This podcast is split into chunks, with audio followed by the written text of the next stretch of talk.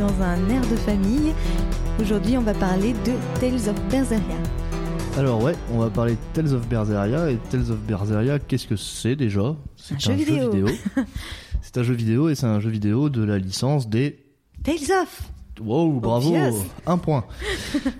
Alors les Tales of c'est quoi? C'est une saga de jeux vidéo qui existe en fait depuis vachement longtemps mais qui est arrivée en France euh, que beaucoup plus récemment et enfin en tout cas qui est devenue connue en France que beaucoup plus récemment euh, avec euh, l'arrivée de Tales of Symphonia sur GameCube.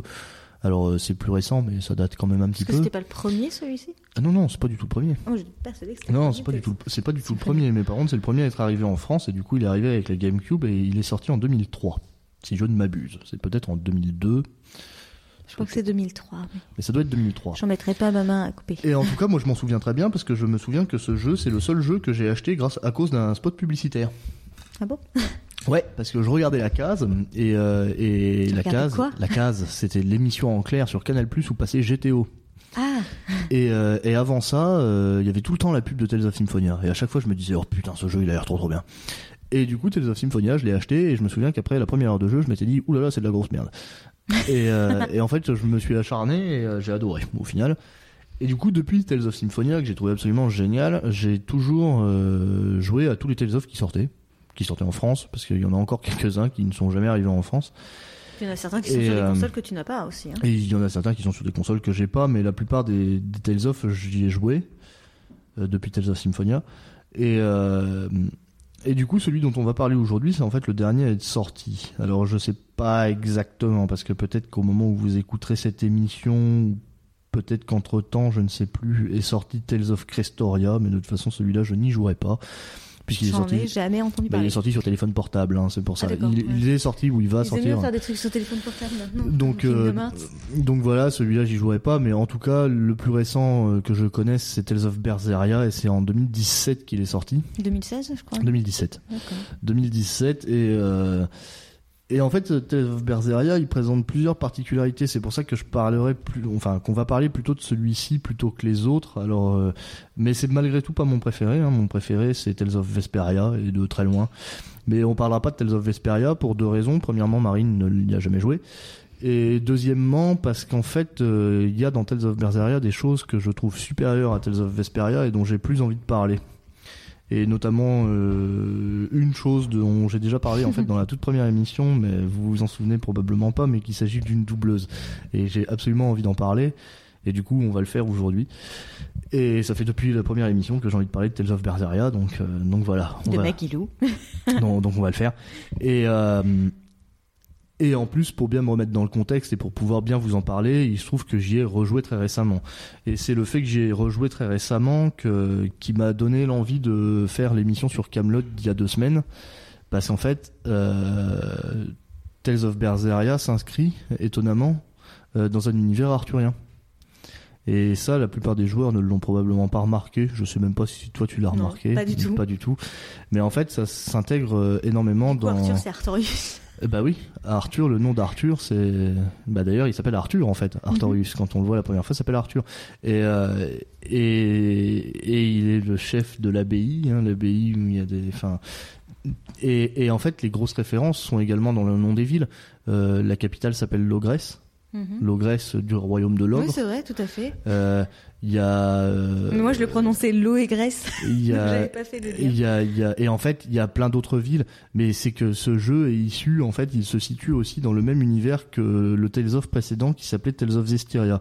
Alors, euh, donc pour pouvoir bien placer euh, Tales of Berseria, on va, enfin, je vais très Oui, rapidement moi, parler. J'y ai pas joué à Je vais très, très rapidement parler de Tales of Zestiria, mais Tales of Zestiria, on va pas s'y étendre déjà Je parce que, abandonné, moi. parce que c'est pas un très bon jeu. c'est même un jeu pas terrible. Et d'ailleurs, il y a une petite anecdote, j'y viendrai dès l'instant que j'aurai fini de vous présenter Tales of Zestiria. Mais euh, Tales of- Berseria, tu veux dire? Non, Zestiria. Et en fait, Tales of Zestiria, du coup, c'est quoi? C'est un, c'est un monde, et c'est là que c'est flagrant que ça se passe dans l'univers arthurien, parce que, parce qu'en fait, la première ville s'appelle la Cité du Lac, et tu y retires l'épée d'un rocher, Oh, et, et tu es l'élu, etc. mais d'où diable vient cette référence? Voilà, d'où diable vient cette référence? Et en fait, euh, la, et la capitale s'appelait Pendrago et tout. Enfin, Voilà, il y avait plein de Père trucs. Dragon non, pas Père Dragon, du coup. Plutôt Pandragon. Et, euh, et du coup, il y a énormément de références à la, à la mythologie arthurienne. D'ailleurs, dans Tales of Berseria, le prince s'appelle Perceval aussi. C'est vrai, tout à fait. Et- Je l'avais dit d'ailleurs. Et, et du coup, il y a énormément de références à, à Arthur, et, enfin à la mythologie arthurienne. Et, ce qui est Par très... contre, Velvet, je la situe pas très bien. et du coup, ce qui est très intéressant, parce qu'en fait, c'est un jeu japonais, et il est marrant de voir que les légendes arthuriennes françaises et typiquement locales euh, sont allées jusqu'au Japon, et du coup, on fait leur effet là-bas. Et du coup, c'est très très bien de savoir ça, et du coup, ça en fait, ça rend les choses intéressantes. Et du coup, Zestiria, ça se passe dans cet univers-là. Et, euh, l'univers de Tales of Zestiria se passe en fait mille ans après euh, Tales of Berseria. Et pourtant, euh, chronologiquement, il est sorti avant ce jeu-là. Et Tales of Zestiria était vraiment pas un très bon jeu. Le scénario avait quelques incohérences et il y avait beaucoup de trucs qui étaient très dérangeants dedans. Je vais pas m'y étendre, mais c'était vraiment pas terrible. En plus, le système de combat était vachement bien pensé, mais beaucoup trop, beaucoup trop développé pour être efficace. Il y a beaucoup de choses qu'on n'arrivait pas du tout à gérer. C'était vraiment pas terrible, terrible. Et avec Tales of Berseria, euh, quand j'ai vu la bande-annonce de Tales of Berseria, j'ai tout de suite su que ce jeu-là allait me plaire parce que lui, il retourne vraiment à à ce qu'étaient les Tales of avant. Et quand j'ai vu la bande-annonce, j'ai eu l'impression de voir du Tales of Vesperia. Et du coup, je me suis dit, Tales of Vesperia étant mon préféré, je sais que celui-là, c'est celui qui va redorer la licence. Moi, Tales of Berseria, j'ai eu envie de le faire pour une raison totalement superficielle. C'est-à-dire Voilà, j'ai vu euh, trois secondes de bande-annonce, j'ai vu Ve- Velvet et je me suis dit, oh, putain, elle est méga classe Eh bah oui, mais Velvet, elle a du très commun avec Yuri de Tales of Vesperia. Et moi, je t'avoue que c'est à peu près la même, c'est, bah, en fait, c'est à peu près la même réaction que j'ai eue, quoi. C'est, je me suis dit, oh putain, ça a l'air vraiment d'être le genre de personnage que je trouvais dans Vesperia. Et Vesperia, étant donné que c'était mon jeu préféré, c'est, oui, c'est d'ailleurs mon jeu préféré, c'est pas juste mon Tales of préféré, c'est mon jeu préféré, toute plateforme confondue. Donc, euh, ça faisait longtemps que je recherchais un jeu euh, à la hauteur de Tales of Vesperia et j'en trouvais pas. Et, euh, et du coup, Berseria a réussi à remonter à peu près à cette hauteur-là. Et du coup, c'est pour ça que je veux parler de Berseria. Mais en fait, ce qui fait que c'est aussi très particulier ma relation à Berseria, c'est parce que depuis, depuis Tales of Vesperia, en fait, tous les Tales of étaient mauvais. Que ça soit Tales of Xillia, Tales of Xillia 2, Tales of Grace, Tales of... Ils étaient tous nuls. C'est mauvais d'après toi ou c'est mauvais d'après le public? C'est mauvais d'après moi, mais c'était essentiellement mauvais d'après le public aussi. D'accord. Mais euh, c'était très mauvais d'après moi. Et, euh, du coup, euh, ça faisait un moment que je jouais au Tales of en me disant euh, ah putain, j'y joue parce que je suis un fan de Tales of, mais vraiment c'est pas terrible. Et en fait, j'ai découvert à la sortie de Tales of Berseria une petite anecdote qui m'a bien fait marrer, c'est que depuis la fin de la production de Tales of Vesperia, ils ont changé le directeur de production. Et il a été remplacé par un type qui s'appelle Hideo Baba. Et ce mec-là, il a fait tous les Tales of depuis. Et il s'est fait renvoyer avant euh, le développement de Tales of Berseria. Et pour Tales of Berseria, ils ont Ils ont repris l'ancien mec. Et là, comme par hasard, Tales of Berseria redevient bien. Donc, est-ce à dire qu'il y a un lien? Euh, Voilà. Hein Donc euh, maintenant, et là, il y avait un jeu qui m'intéressait qui s'appelait Project Rune. Et euh, Project Rune, il est signé Hideo Baba. Alors du coup, j'hésite. voilà. Donc C'est vous... sur ma liste d'envie, ce truc dont tu viens de parler. Ouais, hein. Non, mais parce qu'Hideo Baba, il fait ça en plus. Il fait des Ouais. jolis trucs qui donnent envie, mais ce qui sont pas bien. et du coup, euh, bon, bah voilà. Et du coup, Tales of Berseria. Et ben, Tales of Berseria, du coup, l'histoire, c'est quoi? Eh ben, tiens, ça, je vais laisser Marine en parler. Parce que tu Euh. l'as fait. Bah si, tu l'as fait, tu peux en parler. chaud, hein, c'est pas tout frais dans ma tête. Hein. Non, mais tu connais les grandes lignes. Je veux dire, qu'est-ce qui se passe au début? Bah, les grandes lignes, euh, c'est Artorius. euh, Enfin, c'est pas, c'est pas vraiment ça dès le début. Hein. Non, mais ouais, vas-y, le début, a- qu'est-ce que c'est le début? Qu'est-ce que c'est Bah, le l'univers? début, c'est Velvet avec son petit frère. Artorius euh, dans la maison de campagne, euh, happy ever after. Et puis euh, un jour, ça devient le bordel. C'est des loups-garous qui sont partout, ou des, ou des sangliers. démons, hein, c'est de- des ouais, démons. c'est des démons, mais ils ont des, des Des formes. physiques de loup-garou, des oui. formes de loup-garou. ouais. Et du coup, bah, on va voir avec notre belle vie. Et puis en fait, là, on voit Artorius qui est en train de genre sacrifier notre petit frère. Voilà, c'est ça. voilà. Et du coup, euh, Velvet assiste à la mort de son petit frère euh, des mains de son beau-frère, parce que Marine ne l'a pas dit, mais Ah oui. Artorius, enfin d'ailleurs qui s'appelle Arthur en fait au début, euh, Arthur, le beau-frère de... Artorius. Non, il l'appelle Arthur. Et, et en fait, Arthur, c'est le, c'est le, c'était le mari de la sœur de, de De Velvet, Velvet. qui est donc sœur qui est morte depuis longtemps. Et euh, Et on assiste, euh, en incarnant Velvet, euh, À l'assassinat de notre petit frère. l'assassinat de notre petit frère, petit frère avec lequel on nous avait tout de suite tissé des liens profonds hein, dès, dès l'introduction du jeu, Qui est en plus une petite créature. euh, qui Frêle et malade. créature fragile, malade, etc. Donc on a déjà de la peine pour lui. Et en plus on le voit et se qui faire ressemble un petit peu à Génis en plus. et on le voit se faire sacrifier par Artorius. Enfin Arthur du coup, qui est notre beau-frère et qu'on pensait être gentil et qu'on aimait bien. Et, et du coup, bah tout à coup on l'aime plus. Et Velvet plus trop non plus. Et en fait, Velvet, plus trop. C'est peu de Et- le dire. Et en fait, à cette occasion-là, Velvet devient un démon. Alors les démons, qu'est-ce que c'est Dans l'univers de ce jeu, euh, il y a ce qu'ils appellent le fléau démonique. Et le fléau démonique, c'est plus ou moins considéré comme une maladie. Et en fait, c'est que spontanément, il y a des êtres humains qui deviennent des démons. Et les démons, c'est des créatures sauvages, violentes, qui ont euh, a priori pour seul but de, de tuer les humains. Ce qui en fait n'est pas le cas et qu'on découvre au Mais fil quand ils se reproduisent avec des pucelles, ça donne Merlin. ce qu'on découvre au fil du jeu, en fait, hein, les démons n'ont pas que pour unique but de taper les humains. hein, c'est pas. Bah non, heureusement, parce que tous nos personnages c'est- euh, ressemblent plus ou moins. C'est pas vrai. Et du coup, en plus, oui, raison de plus, on incarne Velvet, qui est donc un démon à la Lord suite, of Calamity. à la suite de cette scène-là. Et euh, du coup, elle veut se venger d'Artorius, d'avoir tué son petit frère. Et c'est là. Bah, c'est pas très gentil. Et c'est là l'unique intrigue du jeu. Enfin, en gros, parce qu'en Oui. fait, il y a énormément de rebondissements, mais l'intrigue du jeu, c'est ça, c'est Velvet qui va partir en quête de, de vengeance. Et du coup, tout de suite, ce qu'on aime bien dans ce jeu-là, c'est que, bah, a priori, on n'est quand même pas du bon côté de la barrière, quoi. Parce que, parce qu'Artorius, après ça, euh, il sauve plus ou moins le monde des démons, quoi. Et les gens l'appellent le berger. Ah, mais moi, je euh, l'ai tout de suite détesté, Artorius. Dès le début, avant Bah, même. parce que euh, moi, je me suis sentie direct impliquée pour mon petit frère, tu vois. C'était mon petit frère d'ailleurs quand je t'ai envoyé un message pour te dire, mais il a tué mon petit frère. Donc j'étais vachement fâchée contre lui et direct, je l'aimais pas, j'étais super vénère et moi, je voulais lui péter sa Mais gueule. c'est vrai que Marine, elle, elle vivait bien la sensation. Marine était Velvet hein, quand elle a joué à ce jeu. Ah mais moi de toute façon je suis toujours le personnage quand Ah euh, ouais. quand je joue dans un jeu vidéo. D'ailleurs souvent euh, quand euh, quand je meurs je dis je suis mort parce que je joue un personnage masculin et Médéric il me dit t'es morte tu es une fille et non je suis Sora. Mais euh, mais oui, Marine. Mais là, tu t'avais quand même poussé l'identification assez loin, hein, parce que euh, c'est vrai que tous les vo- elle, elle m'envoyait plein de messages à chaque fois qu'Artorius faisait une crasse. Elle était ultra vénère. Elle, a- elle m'envoyait des trucs du genre qu'elle allait brûler toute sa famille et tout. euh. Euh, elle était dans la vengeance. Hein, euh, P E N G E N C E. Ah t'es sûr J'ai pas entendu G. et, euh, et du coup, euh, ouais, Marine, elle a vécu le jeu à fond. Moi, pas tout à fait de la même manière quand même. Mais c'est vrai qu'on a très vite de la sympathie pour Velvet et sa cause, alors qu'en fait, Velvet, euh, bah, elle tue quand même beaucoup de gens, elle les mange. Elle les mange, hein, oui, Velvet, c'est un démon cannibale. hein. Elle, elle mange ce qu'elle tue. Alors, euh, bon, euh, ça donne un peu le ton. Enfin manger c'est Ah bah, elle les mange. ouais elle les mange mais elle les bouffe pas avec sa bouche quoi. Elle les mange avec sa de- main, elle les mange avec sa main démoniaque, mais elle les mange.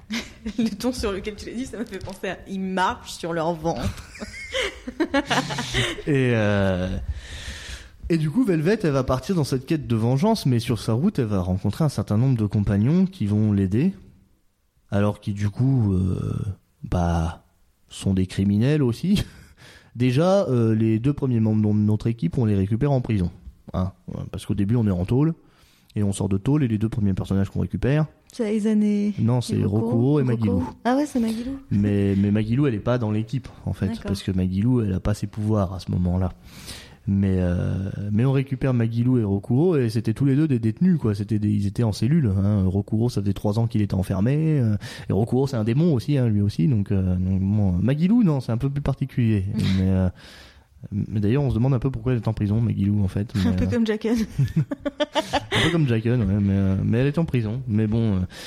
Et du coup, on s'en va avec euh, ces deux-là et on fait naufrage et euh, on va avoir un certain nombre d'aventures.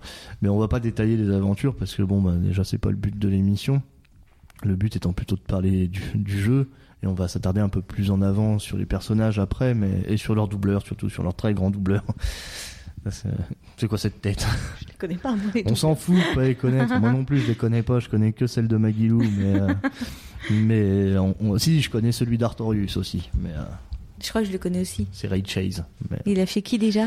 il a fait, euh, bah, il a fait Noctis dans FF15 et il a fait euh, Eve dans Nier Automata. c'est ça, il, dans Nier Automata. il a fait. euh, Et que ça se reconnaît pas du tout. Il a fait le, le maître des maîtres dans Back Cover aussi.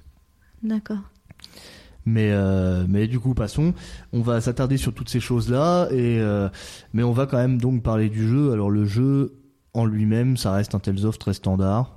Euh, des combats en Ça, je saurais pas dire, tu sais, moi, j'ai fait Tales of Symphonia. ouais mais c'est standard hein, c'est toujours la même chose hein. c'est des combats en temps semi-réel qui sont qui s'enclenche quand on rencontre un ennemi. Et oui, Marine l'a plutôt bien résumé. Bourrin, on fonce dans Moi, le que moi, tas. j'ai pris que Velvet tout On- le temps.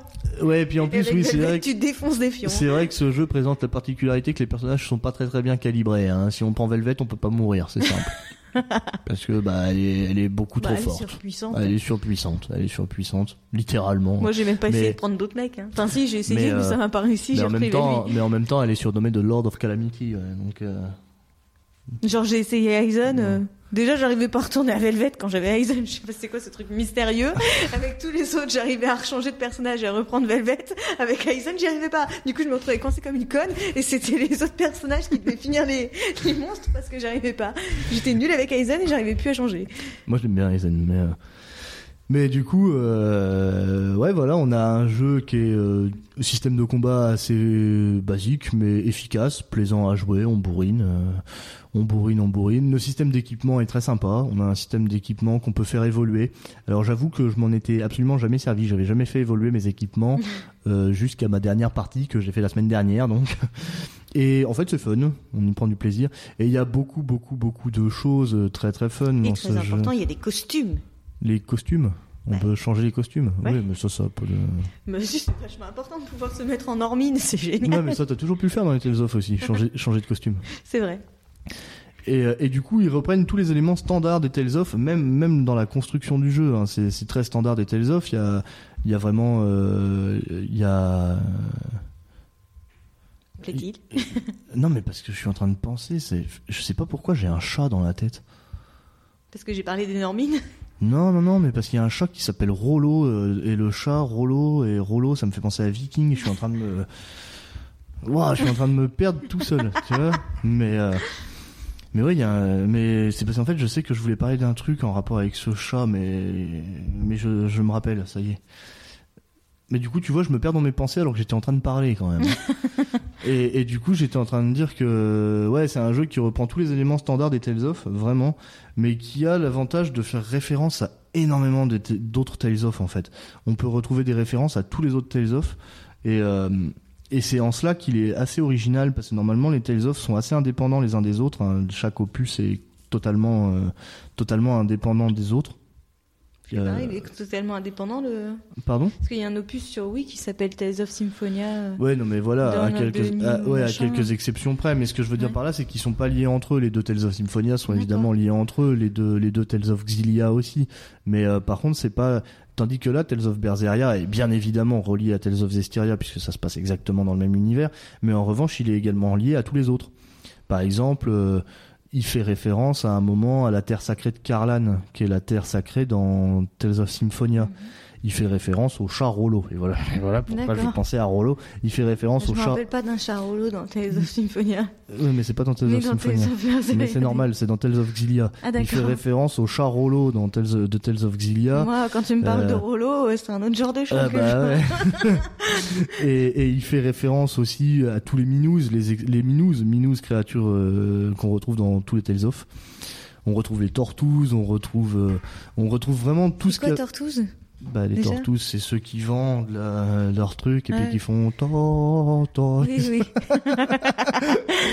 Et, euh, Oui. Et y a et on retrouve vraiment tout ce qu'a fait tout ce qu'a fait les, les Tales of et on retrouve des références à vraiment tous les Tales of sans exception hein, sans exception parce que toutes les îles qu'on toutes les îles qu'on peut euh, explorer avec notre navire euh, sont euh, sont des îles des, des autres Tales of etc et du coup c'est un jeu qui qui comprend vraiment un univers super vaste et qui Il permet n'y en a pas genre euh, 15 des Tales of, un ah mais comme si il y en a même peut-être une vingtaine il y en a énormément Du coup, tout ce qui est euh, des Tales of euh, que t'as pas fait, il y a aussi des références Ouais, euh, que ouais. tu sais qui sont Ouais, dedans. ouais, ouais, D'accord.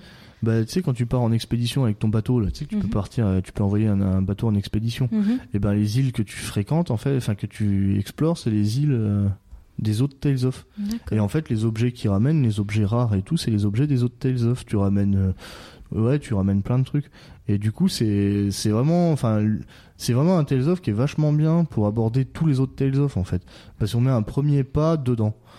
Et en termes de système de combat, du coup, il est original et bien, sans être, euh, sans être euh, chaotique comme c'était le cas dans Tales of Grace ou dans Tales of euh, Zestiria. Parce que c'était le bordel. Cela, c'était le bordel. C'était tellement. Le... En fait, à chaque fois, dans les systèmes de combat, ils veulent toujours apporter une nouveauté. Et du coup, à force d'apporter des nouveautés, c'est un vrai bordel. Il y a un moment, euh, il y a un moment, il y a tellement de fonctionnalités qu'il y en a la moitié qui servent à rien. Et franchement, dans Tales of Zestiria, c'était hallucinant le nombre de trucs qui servaient à rien. Tandis que là, dans Tales of Berseria, bah, tout sert quand même plus ou moins. Et en fait, on se rapproche assez, encore une fois, du style de combat de Tales of Vesperia. Et moi, ça me plaisait bien. Et du coup, tout ça, ça a fait que j'ai adoré ce jeu. Et que j'ai passé un super bon moment. L'aventure, elle est très prenante, elle est, elle est touchante à des moments. Euh, Marine, elle a pleuré aussi devant ce Marine jeu. est une pleureuse. Hein. Mm. Mais devant les jeux vidéo, c'est rare quand même. J'ai pleuré Ouais. devant Nier Automata aussi.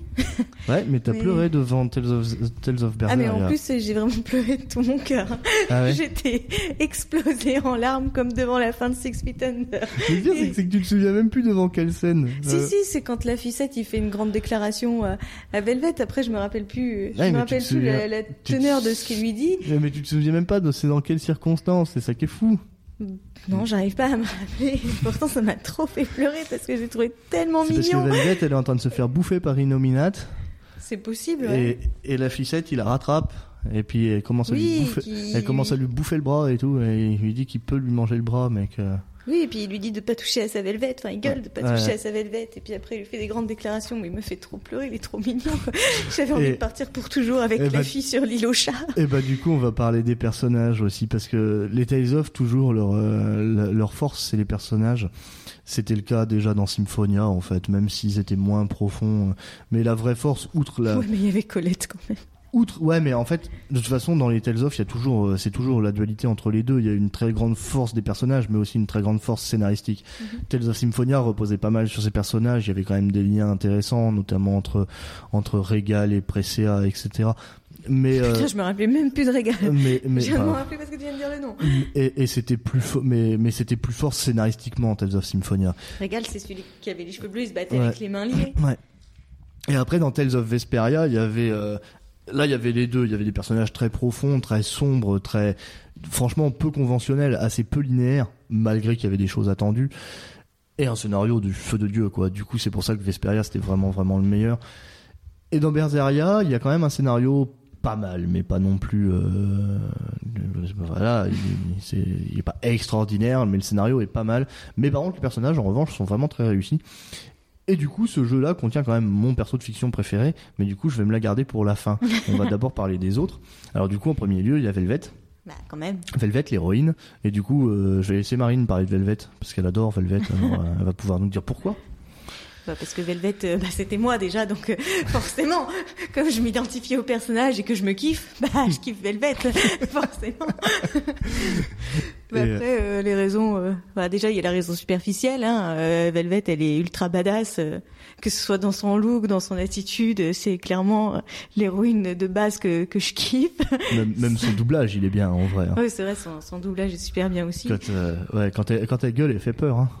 Velvet, un Ah, puis moi, j'aime bien les personnages, euh, personnages qui s'emportent comme ça, qui sont toujours, euh, Ouais, comme mauvais caractère, quoi. voilà, bah, les moi, quoi. Velvet a mauvais caractère, ouais, elle est bougonne. Elle est. Ah bah, co- co- puis, euh, co- comment tu disais l'autre fois pour la bête Un bouquetin renfrogné. Putain, renfrogné. C'est pas de moi. C'est pas de toi Mais euh, voilà, à la fois, c'est un personnage qui est tout le temps en train de gueuler, mais qui, qui est aussi très, très gentil au fond. Et très, Oui, très, elle a plein de et sensibilité. très ouais. humaine. Du coup, bah, c'est une moi.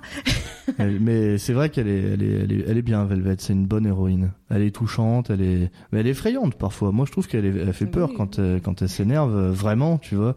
Il y a le moment où elle devient à moitié cintrée, là, je sais pas si tu t'en souviens, mais, euh, Je me rappelle un moment où elle est bien mais, quand elle euh, apprend que, que Innominate euh, s'est s'est réincarné dans le corps de son ancien Ouais. petit frère et tout. Là, elle pète complètement les plombs. Là. Mhm. Elle répète en boucle tuer, tuer, tuer.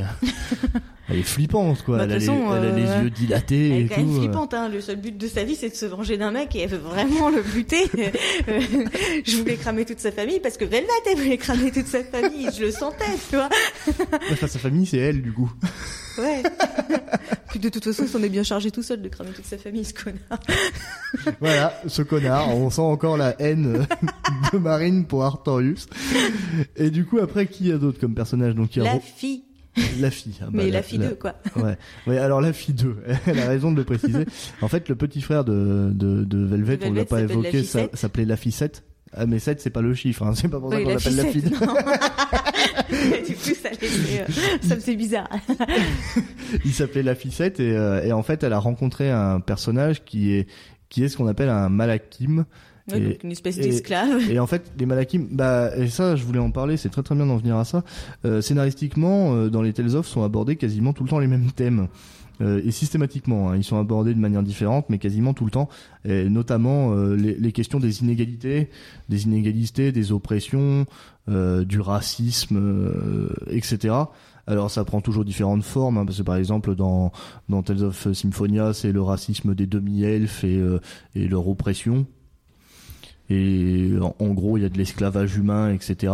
Bah, du coup, toujours les mêmes thèmes. Et là, dans, dans, dans Tales of Berseria, on retrouve encore une fois ce thème, euh, parce qu'il y a les humains et il y a les malakim. Et les malakim, en fait, c'est des êtres spirituels euh, qui sont normalement invisibles, mais qui, suite à ce qu'ils ont appelé la brèche, sont devenus visibles aux êtres humains. Et en fait, ils ont été asservis en esclavage. Et complètement asservis, puisqu'ils ont une... une Ils peuvent même pas, pas obéir aux ordres, quoi. voilà, ils ont une muselière mentale, quoi. Ils peuvent même pas ne pas obéir aux ordres. Et en fait, Velvet, au cours de son aventure, va rencontrer un de ces malakim, euh, qui est donc soumis à, à ce sortilège qui l'oblige à obéir à tout et qui est donc totalement réduit en esclavage et qui a du coup même pas de nom. Mm. Il s'appelle Malak numéro 2.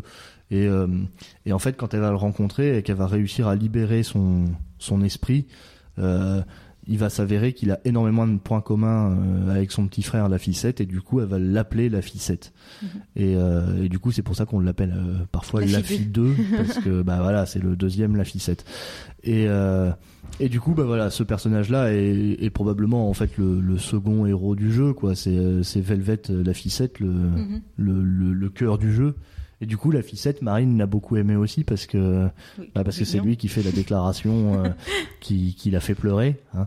Mais alors la ficette, il ressemble à un petit enfant, c'est un Oui, petit, c'est un petit garçon. c'est un, c'est un petit garçon, mais c'est un petit garçon, euh, c'est un petit garçon presque angélique, presque angélique.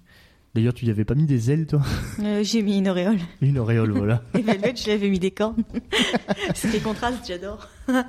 Et, et du coup, la ficette, c'est un personnage qui est hyper touchant, et pour le coup, c'est probablement le personnage qui évolue le plus dans le jeu, parce qu'au départ, bah voilà, il est, il est, Bah, c'est un esclave qui a un- même pas, a même pas de libre arbitre, quoi. Ouais, qui a aucun libre arbitre. Et c'est d'ailleurs un des thèmes phares du jeu, ça.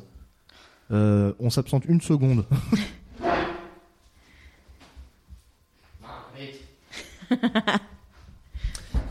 Pardon pour cet interlude. Un chat à punir. Et, euh, et donc, euh, où j'en étais? La ficette. ficette, euh, la ficette, la ficette, la. Le libre arbitre, oui, le libre arbitre, c'est un des sujets les plus importants du jeu, puisqu'en fait, euh, il y a l'un des personnages euh, qui répète tout le temps que ce qui importe, c'est de tenir le gouvernail de sa vie. hein.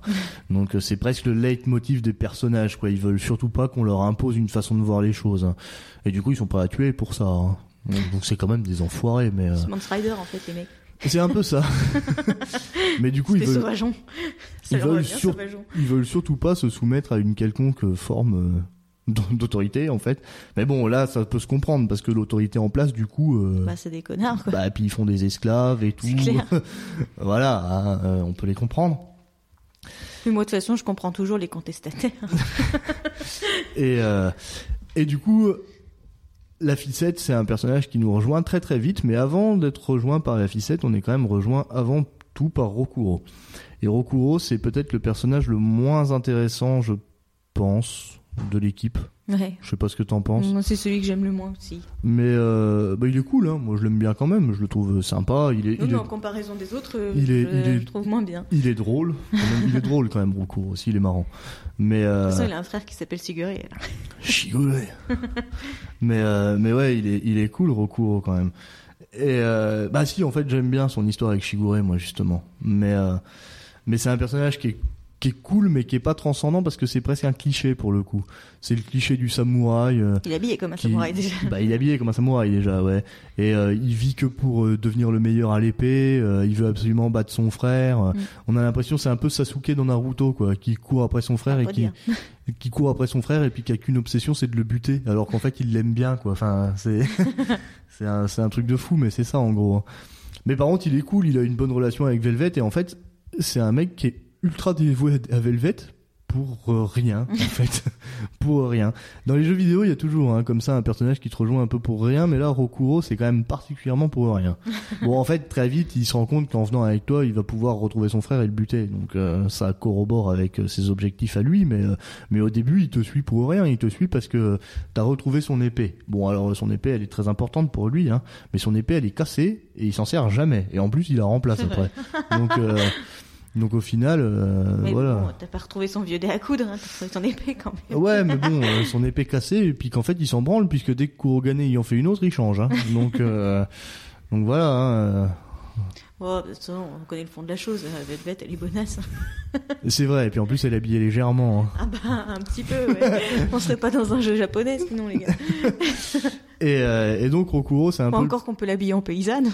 Oui. Moi, j'ai Mais jamais moi, fait. jamais fait. Je trouve qu'elle perd de sa superbe. Pareil, Parce que sa tenue, euh, même si elle est très dénudée, euh, elle est quand même très. euh, classe. Bah, puis elle fait très démon, quoi. Son grand manteau noir en lambeaux et tout. ça fait démon. Hein. elle fait peur. Puis en fait, Velvet, elle est toute frêle, hein, toute chétive. Du coup, quand tu lui enlèves ses vêtements qui lui donnent un côté très imposant, elle paraît ridicule. Mhm. Bah, puis rien que quand tu lui attaches les cheveux, Ouais, mais sa coup, masse de cheveux. ouais, euh, du coup, moi, je l'ai, moi, je l'ai jamais changé, Velvet. J'ai toujours laissé dans sa tenue de base parce que sinon, elle perdait de son, de son charisme. éviter. C'est pour la rendre encore plus. euh, Mais tu sais que je l'avais fait à Yuri, ça, non? Dans Tales of Ve- Vesperia. Et je lui ai mis une boucle d'oreille aussi. D'ailleurs, je lui ai mis une boucle d'oreille à droite et à Eleonore, je lui ai mis une boucle d'oreille à gauche. C'est des potaras. Elles vont devenir, euh, elles vont fusionner comme Moi, je voulais qu'elle devienne copine, tu vois. Et, euh, et du coup, bon voilà, Rokuro, c'est peut-être le personnage le moins intéressant, même s'il a toute une intrigue avec son frère qui est sympa, en fait, qui est assez cool et qui se, vit- qui se suit et qui se vit bien. Mais Il c'est, a pas de personnage vraiment mauvais, c'est juste qu'il Mais- faut choisir un qui est moins bien que les mais autres. voilà, il est moins bien que les autres. Et après, Rokuro, on est rejoint, on est rejoint par Magilou, mais ça, on va la mettre de côté, on en parlera plus tard, d'autant plus que pour l'instant, elle n'est pas encore dans l'équipe. Euh, le suivant à rejoindre l'équipe, donc c'est la ficette dont on a déjà parlé, mais après ça, on rencontre Aizen. Et Aizen, c'est un personnage qui est intéressant, lui à bien des égards, notamment parce que Aizen, c'est le grand frère de Edna.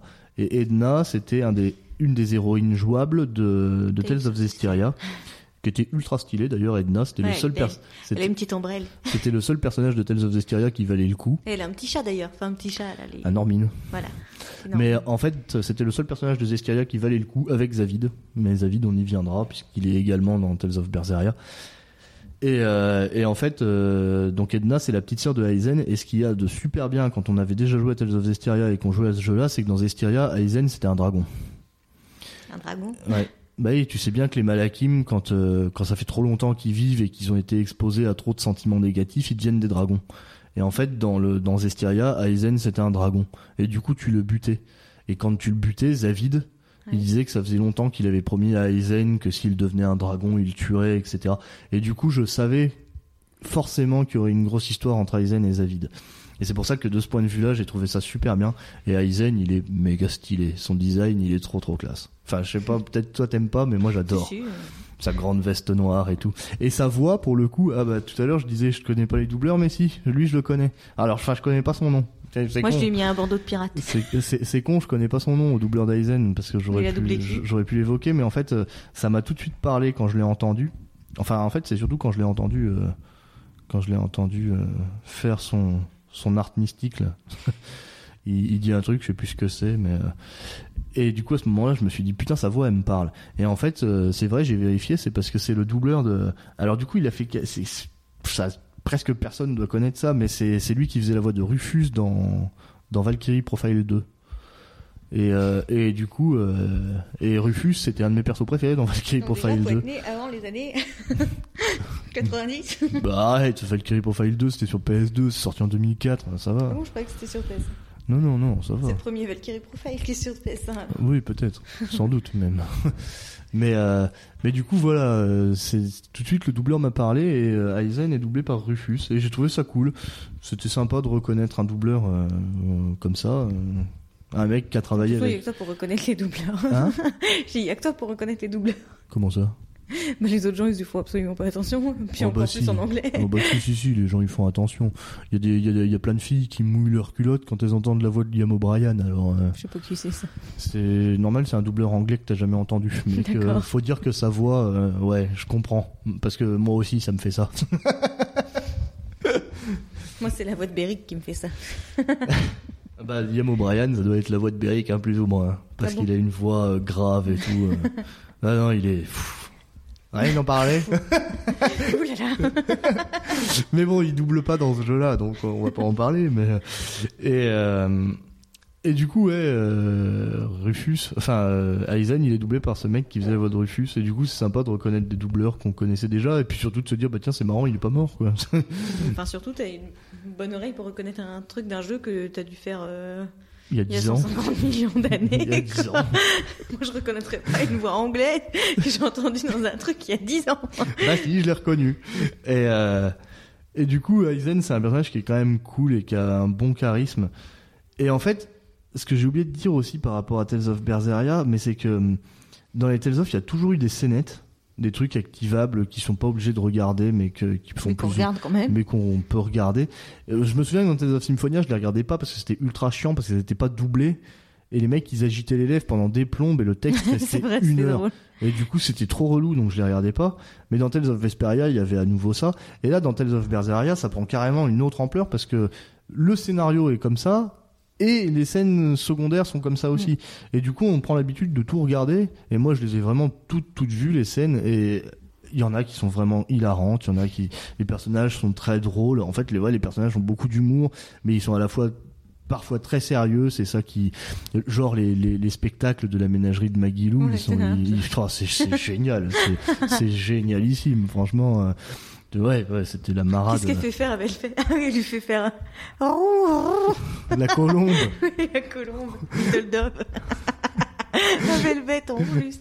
mais non, mais puis elle leur fait faire plein de trucs sur scène et c'est délirant. hein. Franchement, c'est trop trop drôle.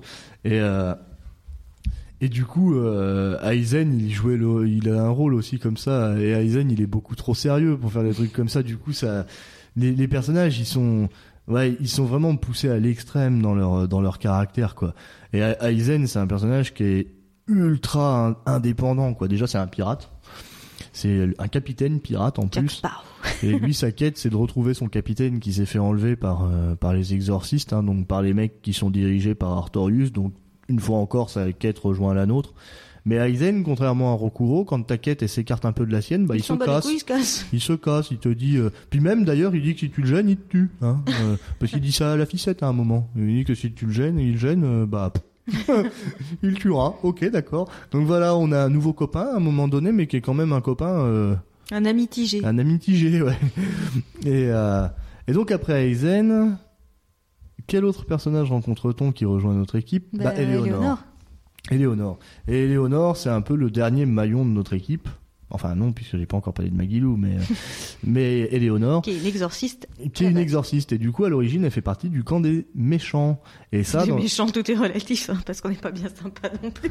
ouais, bah des des des ennemis, alors des ennemis de nos ennemis. Et euh, Moi, je les appelais les connards.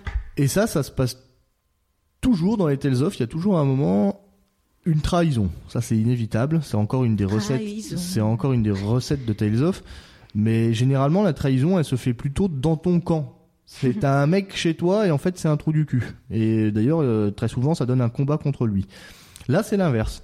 Euh, elle. Éléonore, on se bat quand même contre elle plusieurs fois d'ailleurs.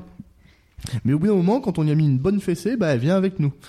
Et euh, il se trouve que c'est Je sais plus si c'était la première fois, mais il y a un moment où j'ai galéré, moi, à la buter. Ah bon Ouais. Bah en tout cas, euh, après elle rejoint notre équipe et c'est une alliée plutôt fiable. est plutôt sympa. Et pour le coup, elle forme des bons duos en fait, elle aussi. Elle marche bien avec Mhm. Rokuro, elle marche bien avec Aizen, et elle est. Elle marche bien avec Velvet aussi. Elle marche trouve. bien avec Velvet, ouais, c'est vrai. Elles sont, elles sont rigolotes, elles s'entendent bien. C'est des bons personnages, ouais. Et, euh, et Eleonore, en plus, elle est super bien en combat. Je sais pas si tu t'en étais déjà servi, mais moi, je m'éclate en jouant avec Eleonore. Non, moi j'ai Je- joué que Velvet. ouais. Moi, je m'é- je m'éclate encore plus quand je joue en Velvet, moi, avec Eleonore. Parce qu'elle a une super grande amplitude avec sa lance et tout. Et puis en plus, j'adore son costume d'exorciste. j'ai dû l'essayer, mais genre 3 secondes et je, je, m'en suis nulle.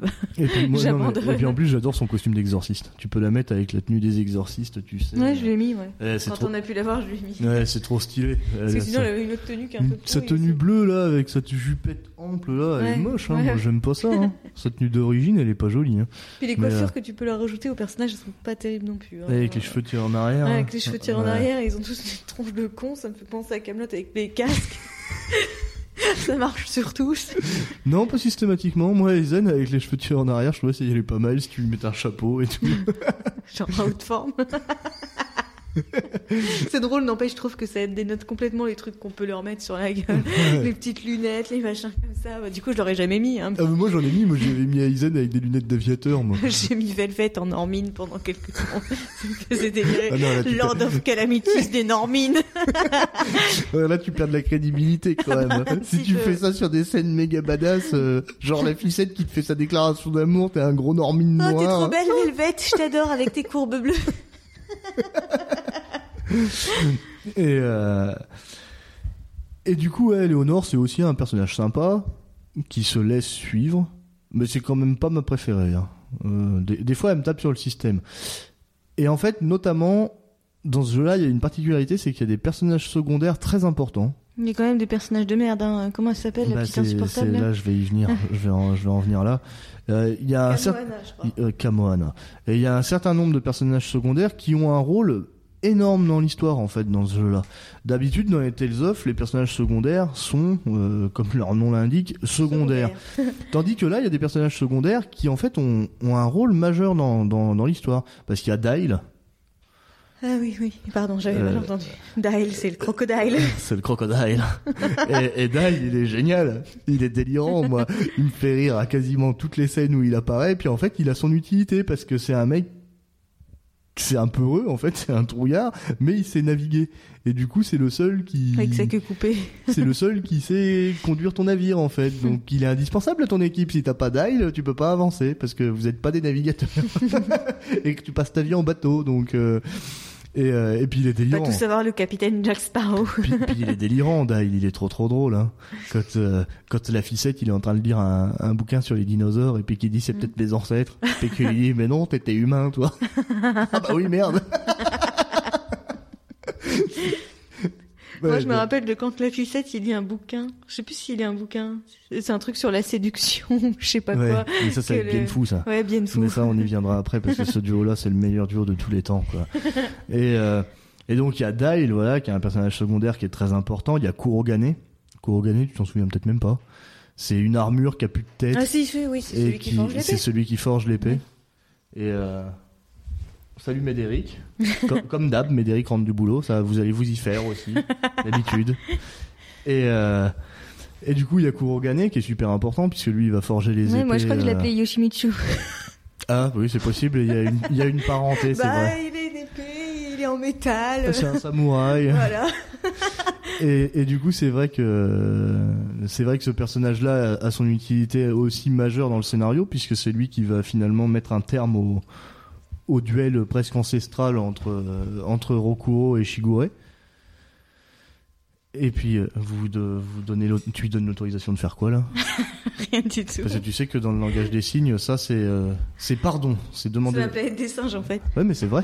C'est le vrai langage des signes. Ça veut dire pardon. Et euh, pardon, on a digressé. et, euh, Kurogane. Et oui, mais Kurogane, j'en avais fait le tour. Après, il y a qui d'autre comme personnage secondaire très Non, plus tard. Non, non. Kamoana. Kamohana, voilà. Ah Et voilà, elle, elle est insupportable. Et c'est peut-être. Mais non seulement elle est insupportable, son personnage est chiant, mais en plus son doublage, Ouais. Elle est, elle est insupportable sur tous les points. Et en fait, c'est pour ça qu'elle me rend Éléonore désagréable. Parce que Parce que Léonore, elle l'aime bien. parce que Léonore, elle a un lien assez important avec Kamohana et du coup, il y a énormément de scènes entre Kamohana et Léonore. Et du coup, on entend tout le temps sa voix. Et, et du coup, on entend tout le temps Kamohana et elle est insupportable. En et- plus, moi, elle m'énerve parce qu'elle s'appelle machin Moana et Moana, je l'aime bien, moi. Non, mais en plus, Kamohana, elle est relou. Et, enfin, ouais, il y a rien d'intéressant dans ce personnage. C'est vraiment l'échec du jeu, ce personnage-là. Et pourtant. Ouais, parce que euh, franchement, en plus, elle, enfin, elle chiale tout le temps sur son sort. Alors oui, sa maman est morte, c'est triste et tout, mais tous nos personnages, ils ont vécu des trucs vachement plus chiants. Non, Bah, c'est allons les sept psychopathes. c'est- Toi, t'as perdu un pote, moi, j'en ai perdu, je sais pas combien. J'en ai perdu quatre. Je sais pas de quoi tu potes de plus chez moi que chez toi. Donc t'as vraiment pas de raison de te plaindre. ouais, euh, ouais, non mais c'est- elle est insupportable. Elle Genre est la vraiment. ficette, déjà, lui, il est pas tout le temps en train de se flageller, là. et puis la que- ficette, tout le monde est mort, toute sa famille est morte. il a été esclave pendant quasiment toute sa vie. C'est un immaculé, le mec. Grave. Bon, il a encore ses. Ah, ça, sait pas. Ah bah, si je pense, parce que vu comme Velvet le tiki, euh, s'il Bah, les avait gris, plus, après tout, il a hein vert gris avec Miss Ah, c'est vrai. mais euh, mais du coup, euh, c'est vrai que sur ce personnage-là, il y a un échec critique et qui provoque euh, un désintéressement d'Éléonore. Parce qu'en J'aime pas euh, tellement l'autre personnage non plus, hein. Je sais même plus son nom. la meuf, Celle qui a des gros seins, là. Médissa, Ouais, c'est possible. ouais, Elle celle qui un peu à se- la mère, la mère de substitution de Ouais, Kamohana. Ouais, mais c'est c'est pour la même raison. C'est c'est parce qu'elle est avec Kamohana. parce que son personnage est cool, hein. Son histoire, elle est cool aussi en vrai. Mais c'est parce que Kamohana. Donc en fait, ce personnage-là, il, il, il rend inintéressant tous les personnages qui gravitent autour. C'était dans ma propre orbite d'invitation. Et du coup, tous les personnages qui vont avoir à un moment donné un lien avec Kamohana vont être chiants. Et euh, d'ailleurs, à un moment, les développeurs, ils font un espèce de petit lien entre la ficette et Kamohana. Et même la ficette en a plein le cul et l'envoie chier. Et du coup, on, même nous, on se dit ouf. Parce qu'on avait peur qu'elle corrompe. Non. euh, pas de parallèle, Camoana. Pitié. grave, voilà. Et du coup. Ils ont dû euh, s'en rendre compte au bout d'un moment, les mecs, en fait. Au et- début, ils se sont dit, ah, si on dit un peu la ficette et Camoana, en fait, non. Ah ouais, mais grave, c'est carrément ça. Et du coup, ce personnage, euh, franchement, il, c'est- c'était un poids. Mais en dehors de ce personnage-là, tout, tout baigne. Et du coup, là, on va en venir au, au, au dernier duo, qui est, qui est génial. Parce que il y a donc Maggie Lou, qui est le dernier personnage de notre équipe. Et, elle, je l'ai gardée pour la fin parce que. Parce qu'on garde toujours le meilleur pour la fin. Parce qu'on garde toujours le meilleur pour la fin. C'est pour ça qu'on mange et- les desserts en dernier. et puis parce que Maggie Lou, bah Maggie Lou, c'est quand même, c'est presque mon amour, quoi. Je veux dire, si je connaissais une fille comme Maggie Lou, euh, je prends cinq minutes et je lui demande sa main, quoi. Parce Je suis pas que, sûre qu'elle dirait oui. euh, bah non, elle dirait probablement non, mais euh, mais elle est, elle est, elle est super drôle. Elle est super drôle. Elle est très très philosophe. Et elle a bien fou. Elle a, elle a bien fou, mais, mais en fait, c'est un personnage qui est complètement décalé presque par rapport aux autres parce qu'elle a pas de quête commune avec nous. Elle, elle s'en branle. elle en a rien à foutre. Elle a, elle ne voit que son propre intérêt et en fait, ce qui l'intéresse, c'est de s'occuper.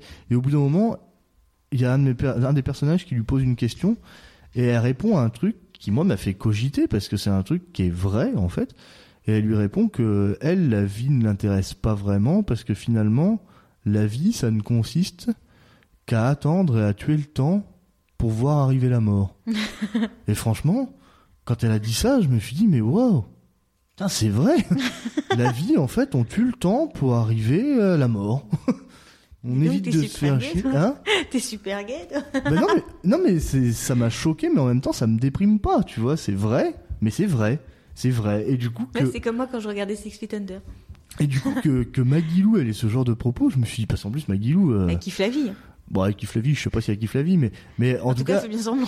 bah, en tout cas, c'est ça, c'est qu'elle a toujours, elle a toujours le mot pour rire. Il y a pas une réplique de Maggie Lou où elle est pas drôle, quoi. Puis en plus, elle fait des jeux de mots. Elle fait, je sais pas si t'as remarqué, mais en VO, elle fait des jeux de mots qui sont pas retranscrits en, en français parce que, bah, elle- parce qu'elle fait plein de jeux de mots avec witch, en fait, la sorcière. Mhm. Et, euh, et du coup, euh, c'est, elle est vraiment super drôle. Elle, elle, elle me fait délirer en permanence, moi, Maggie Lou. Euh, Toutes les scènes. euh, quand elle les scènes avec ses livres autour de la taille, avec euh, la ficette et tout, c'est super drôle. À la scène avec le prêtre là, ou je sais pas quoi, Ah un oui, mec ah oui. d'église là.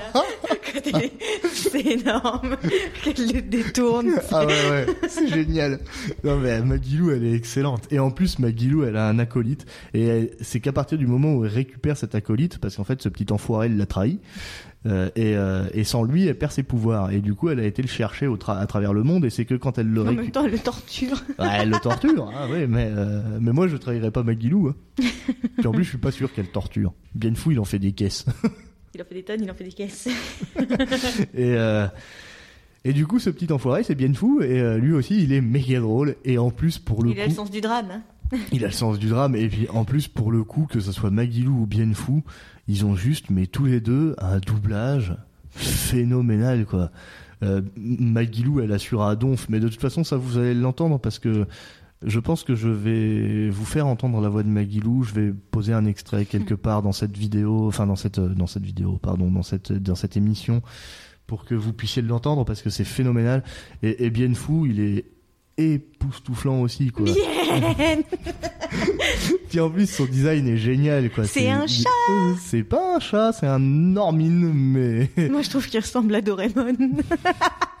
mais du coup, ils, ils sont ils sont vraiment géniaux tous les deux. Ils forment un duo. C'est c'est vraiment le duo comique de la bande. Même si finalement Rokuro et Aizen peuvent à diverses occasions servir de comique.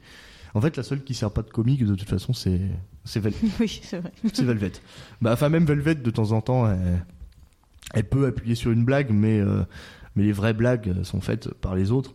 Mais en, en particulier par Magilou et Bienfou. Et, euh, et franchement, je me suis presque autant tapé de barre en, en, en écoutant parler Magilou qu'en regardant Camelot ou en, ou en regardant Cusco, quoi. Du coup, c'est pas normal. C'est pas normal qu'un jeu vidéo me fasse autant rire que, que American Dad ou Camelot, quoi. Je veux dire, ça a pas de sens. et du coup, rien que pour ça, je me suis dit, Bon, ce- il faut que je sorte parce que sinon il va rester là pour toujours. Magic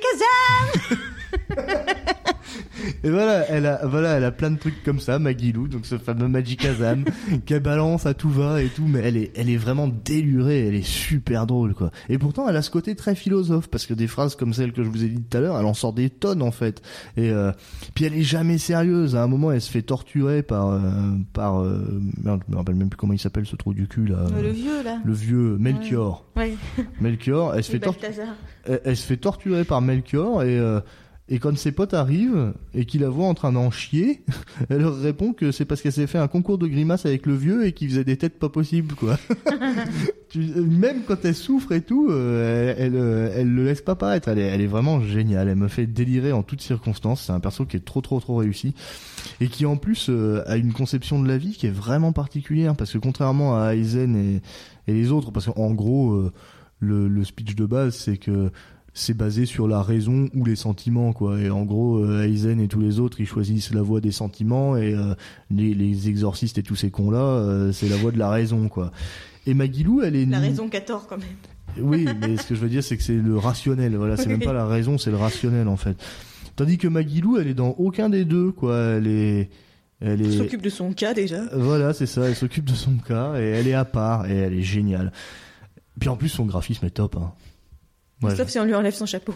Mais même en lui enlevant son chapeau, moi je la trouve trop belle, Maggie. pour tout son charme sans son chapeau, je trouve. Moi je la trouve trop drôle. Ouais, mais son, son chapeau en rajoute parce que son chapeau c'est son côté extravagant Mais aussi. c'est un, cha- un chapeau de harlequin en plus. un Mais peu. oui, bah, c'est une sorte d'Harley Quinn un peu. Hein. Mais elle est, elle est géniale, hein. Magilou vraiment. Puis Bien Fou, Bien Fou, il est trop cool. Puis Bien Fou, en fait, il va bien aussi avec Grimoire, l'autre Normine qui est avec nous euh, au cours du jeu. D'ailleurs, je trouve que sa voix, elle est trop. euh, elle est trop sexy, la voix du chat. De, de Grimoire. Ouais. Ah, mais c'est fait exprès parce qu'elle est censée être la Normine la plus désirée. euh. Mais du Je trouve ça un peu bizarre, un chat qui a une voix super sexy. Euh, Bah oui, mais c'est fait exprès, mais c'est délirant. Mais et, et en plus, franchement, les doublages ils sont super bons dans ce jeu. hein. À part du coup celui de Kamohana, euh, les doublages sont vraiment, vraiment, vraiment excellents. Bah, Kamohana, on dirait qu'elle a fumé 15 paquets de clopes. Mais là, c'est clair que Moana, elle est en vrai. Non, puis elle est insupportable, elle est tout le temps en train de brailler. Mais, mais tous les autres, franchement, euh, pff. même Dai, il a sa voix, elle me fait trop trop rire. hein. Je la remets pas vraiment, sa voix. Bah, parce qu'en fait, il a une espèce de voix grave, un peu rocailleuse et tout, mais ça va vachement bien vu que c'est. crocodile, quoi. Voilà, vu que c'est un lézard. Quoi. Ouais, c'est vrai, c'est un lézard, c'est un crocodile. Puis il fait tout le temps des blagues sur le fait qu'il est un lézard et tout. enfin. C'est qu'elle est toujours pas repoussée. Mais en fait, apparemment, sa queue repousse des fois, mais c'est qu'il la repère. Moi, je me rappelle. mais, c'est- mais, mais vraiment, tout est super drôle. Puis il y a, Puis il y a des trucs qui sont trop trop bien dans ce jeu, les, toutes les quêtes annexes qu'on peut faire quand on va dans le coin des minous aussi. Mais je pense que j'en ai pas fait des caisses, moi. Bah moi j'ai tout fait, hein, donc euh, je peux. Mais de toute façon, dans ce jeu, il y a quand même euh, mon paradis personnel, donc. euh, Ouais, il y a Taliesin, la ville des chats. Oui. Ouais, il y, a- il y a une ville qui est habitée que par des chats. Bah puis il y a le, puis il y a l'île des Normines. T'as pas dû y aller toi. non, je crois pas. L'île des Normines, c'est une île où il y a que des Normines. Et les machins, ils sont là-bas en train de glander. Et puis quand tu leur Ah, parles, mais du coup, je viens de me rappeler des quêtes dont tu me parlais tout à l'heure que tu faisais sur les îles des autres Tales of là. Des trucs où tu vas tuer des gros monstres là. non, non, non, non, non, non, c'est juste Non les îles où t'envoies un bateau d'expédition. D'accord. Tu sais, t'as juste un, expé- un bateau que tu peux envoyer en expédition. Tu te rappelles pas de ça? Je, je pense que j'ai jamais fait. Mais si, c'est juste dans le menu. hein. Dans le menu, t'as un truc avec expédition Ouais. et tu envoies ton navire et tu envoies dans une île et le navire il part tout seul et puis au bout de 30 minutes il revient. Ah, d'accord. Ouais, non, non. C'est pas ce que je pensais. Et, euh, et il te ramène des objets. Mais moi je le faisais tout le temps parce qu'il te D'accord. ramène des objets que tu vends une blinde. Alors euh, toutes les 30 minutes je renvoyais mon navire. Bon, c'est moi dans les jeux, j'en ai rien à péter d'avoir. Et puis ouais, dans les personnages secondaires, il y a Benwick aussi, je l'avais oublié, mais, Benwick. Ah oui, c'est le mec avec les cheveux. euh, Ouais, il est hein, cool un Benwick. peu, un peu le fil. Ouais, il fait un peu le ouais. mais il est cool Benwick, il est rigolo Il aussi. a un petit oiseau sur. Il a un oiseau sur la tête et tout, sa tête c'est un nid. ça. Ah mais il- tous, les, tous les personnages sont cool. Parce que même en fait les autres persos, hein, tu prends... euh, Il y a euh, deux autres exorcistes là aussi qui sont assez récurrents, on n'a pas parlé. Ah, Oscar et Teresa. Ouais. Moi je les appelle Lannister, parce que... non mais clairement, hein, c'est clairement ça. Oscar et Teresa, c'est les Lannister. hein. parce que c'est c'est deux frères, ils sont blonds, ils non, ont ils sont yeux... pas deux frères, c'est une femme. Oui, mais deux frères et sœurs, euh, c'est une fratrie, quoi. Ils sont frères et sœurs. Et euh, ils sont tous les deux blonds aux yeux bleus. euh, ils- et euh, ils ont un rapport euh, ouais, Proche. proche. non, ouais, il y aurait de l'inceste là-dedans que ça m'étonnerait pas trop. ouais. Puis en plus, euh, mais en vrai, c'est triste leur mort aussi. Cette scène, elle est chaude. Hein. Je m'en souvenais pas moi quand je l'ai refait là. Bah, c'est vrai qu'il y a une force des sentiments dans ce jeu-là qui est assez puissante par rapport aux, aux autres jeux qu'on peut faire. Alors que pourtant, au niveau des animations faciales, par contre, c'est pas top. C'est-à-dire Bah, tu sais, c'est pas. Les émotions des personnages sont pas hyper bien retranscrites Mhm. sur les visages, quoi. Ah oui. À part la colère, Velvet, euh, voilà, ça marche. Mais sinon, euh, c'est pas dingue au niveau de ça. Mais par contre, au niveau des émotions que ça, ça redonne. euh, mais en fait, c'est en raison des. Hein. C'est vrai, c'est les super bons doublages. C'est grâce aux super bons doublages. Mais quand Oscar il meurt et que Teresa, elle est. Parce que bon, la grande déclaration de la ficette, euh, s'il me l'avait dit euh, comme une recette de soupe, je pense que j'en avais rien à péter. Mais c'est vrai que. parce qu'il met de l'intensité, il y croit, tu vois, il est même amoureux de Velvet. Euh, Lui, quand il a fait le doublage, il s'est retrouvé comme moi quand j'étais la- quand j'étais Velvet, il était dedans. Mais c'est vrai que les, les doublages sont vraiment, vraiment excellents, quoi. C'est, c'est un jeu qui est à faire pour ses doublages, limite, parce que, parce que, ouais, ils sont, ils sont super bien, les personnages sont super drôles. Puis ouais, il y a ça, il est drôle, il est drôle, il est, il, il est drôle, il est bien doublé. C'est, c'est presque tout ce qui fait le jeu, quoi. Puis il y en a d'autres, hein, des personnages qui sont marrants qu'on n'a pas évoqués, mais euh, Genre? bah, enfin des personnages secondaires qui sont assez importants. euh, Il y a, euh, enfin là, ça me revient pas, ça me reviendra plus. Mais j'y pensais avant que tu parles d'Oscar et Teresa, en fait. Mais euh, mais c'est que chez les exorcistes aussi, il y a d'autres mecs parce qu'il y Il y en a un a autre, un Malakim, un moment qu'ils envoient, non? Un Malakim. Ouais. Comme, euh, comme le petit Lafissette, là. Ah bah non, mais il y a juste, euh, il y a juste Silva en fait. Mais ça, on s'en fout de lui. Oui. Mais il y a Zavid surtout, c'est Zavid qu'on n'a pas évoqué. Et Zavid, du coup, c'est un personnage qui était personnage jouable dans Tales of Zestiria et qui là, pour le coup, est, est un personnage non jouable, même si plusieurs fois on croit qu'il va rejoindre notre équipe. Et il est ultra cool, C'est Zavid. sûr, moi je crois toujours que les personnages vont rejoindre mon équipe. Ouais, mais, ouais, mais Zavid, il est quand même ultra cool, hein, pour le coup. Là, euh, c'est un, c'est un personnage qui est contre nos valeurs, tu vois, il est contre nous parce qu'il aime pas l'idée de tuer, etc. Mais par contre, il est, à la fois, il est remonté contre le même ennemi que nous, quoi. Et il est génial, Zavid. C'est un personnage, et en plus, il est vachement intéressant dans le sens où dans, où dans Tales of Zestiria, c'est un personnage qui avait du mal avec ton équipe parce que ton équipe ne voulait pas tuer. et lui, il était prêt à tuer tout, tout et n'importe quoi. C'est paradoxal. Bah non, mais c'est parce qu'en fait, il évolue grâce Mhm. à Aizen. Parce qu'après que sa femme... Mais tu l'as pas fait, cette quête-là, toi. Parce qu'en fait, Zavid, sa femme, s'est transformée en dragon. Et euh, le dragon qu'il protège avec, euh, avec véhémence, c'est sa femme. Et en fait, Aizen, il finit, quand tu fais cette quête-là, il finit par, la, par le tuer, ce Mais la chronologie, c'est par rapport à Zestiria, c'est comment? Bah, ça se passe mille ans avant Zestiria. D'accord. Et oui, du coup, Zavid, il est très vieux. Ouais. Mais parce que les Malakim, ils vivent. Bah, Du coup, la petite sœur de Aizen, elle doit être vachement vieille aussi. Oui, mais elle est restée une gamine, c'est ça. Je m'étais fait la remarque. hein. Je m'étais fait la remarque. Je trouvais ça bizarre, mais c'est parce que c'est c'est parce que c'est toujours difficile quand tu quand tu es auteur de t'imaginer un truc qui vit vachement vieux et de te le dire. Ouais, mais c'est ma petite sœur. Alors ma petite sœur, elle est jeune. ah bah non, ta petite sœur, elle a 1500 ans parce que t'en as 1506. voilà. ouais. Mais du coup, c'est. Mais je comprends. Il y a des difficultés euh, d'écriture là-dessus, donc c'est normal. Ça me choque pas. Puis parce que Edna, elle est stylée comme elle est, donc ça leur fait mal d'en faire un. Un personnage vieux. Voilà, c'est Comme ça. si on faisait une Daenerys chauve. Bah ouais. Puis parce que les, bah, puis parce qu'en fait les les, les Malakim ils naissent euh, tels qu'ils sont en plus. Du coup, euh, pourquoi Aizen il est adulte et pas euh, pas Edna? Il y a pas, Mhm. ça a pas de sens, tu vois. Mais euh, mais bon, c'est pas grave, c'est des incohérences minimes et dont on se moque.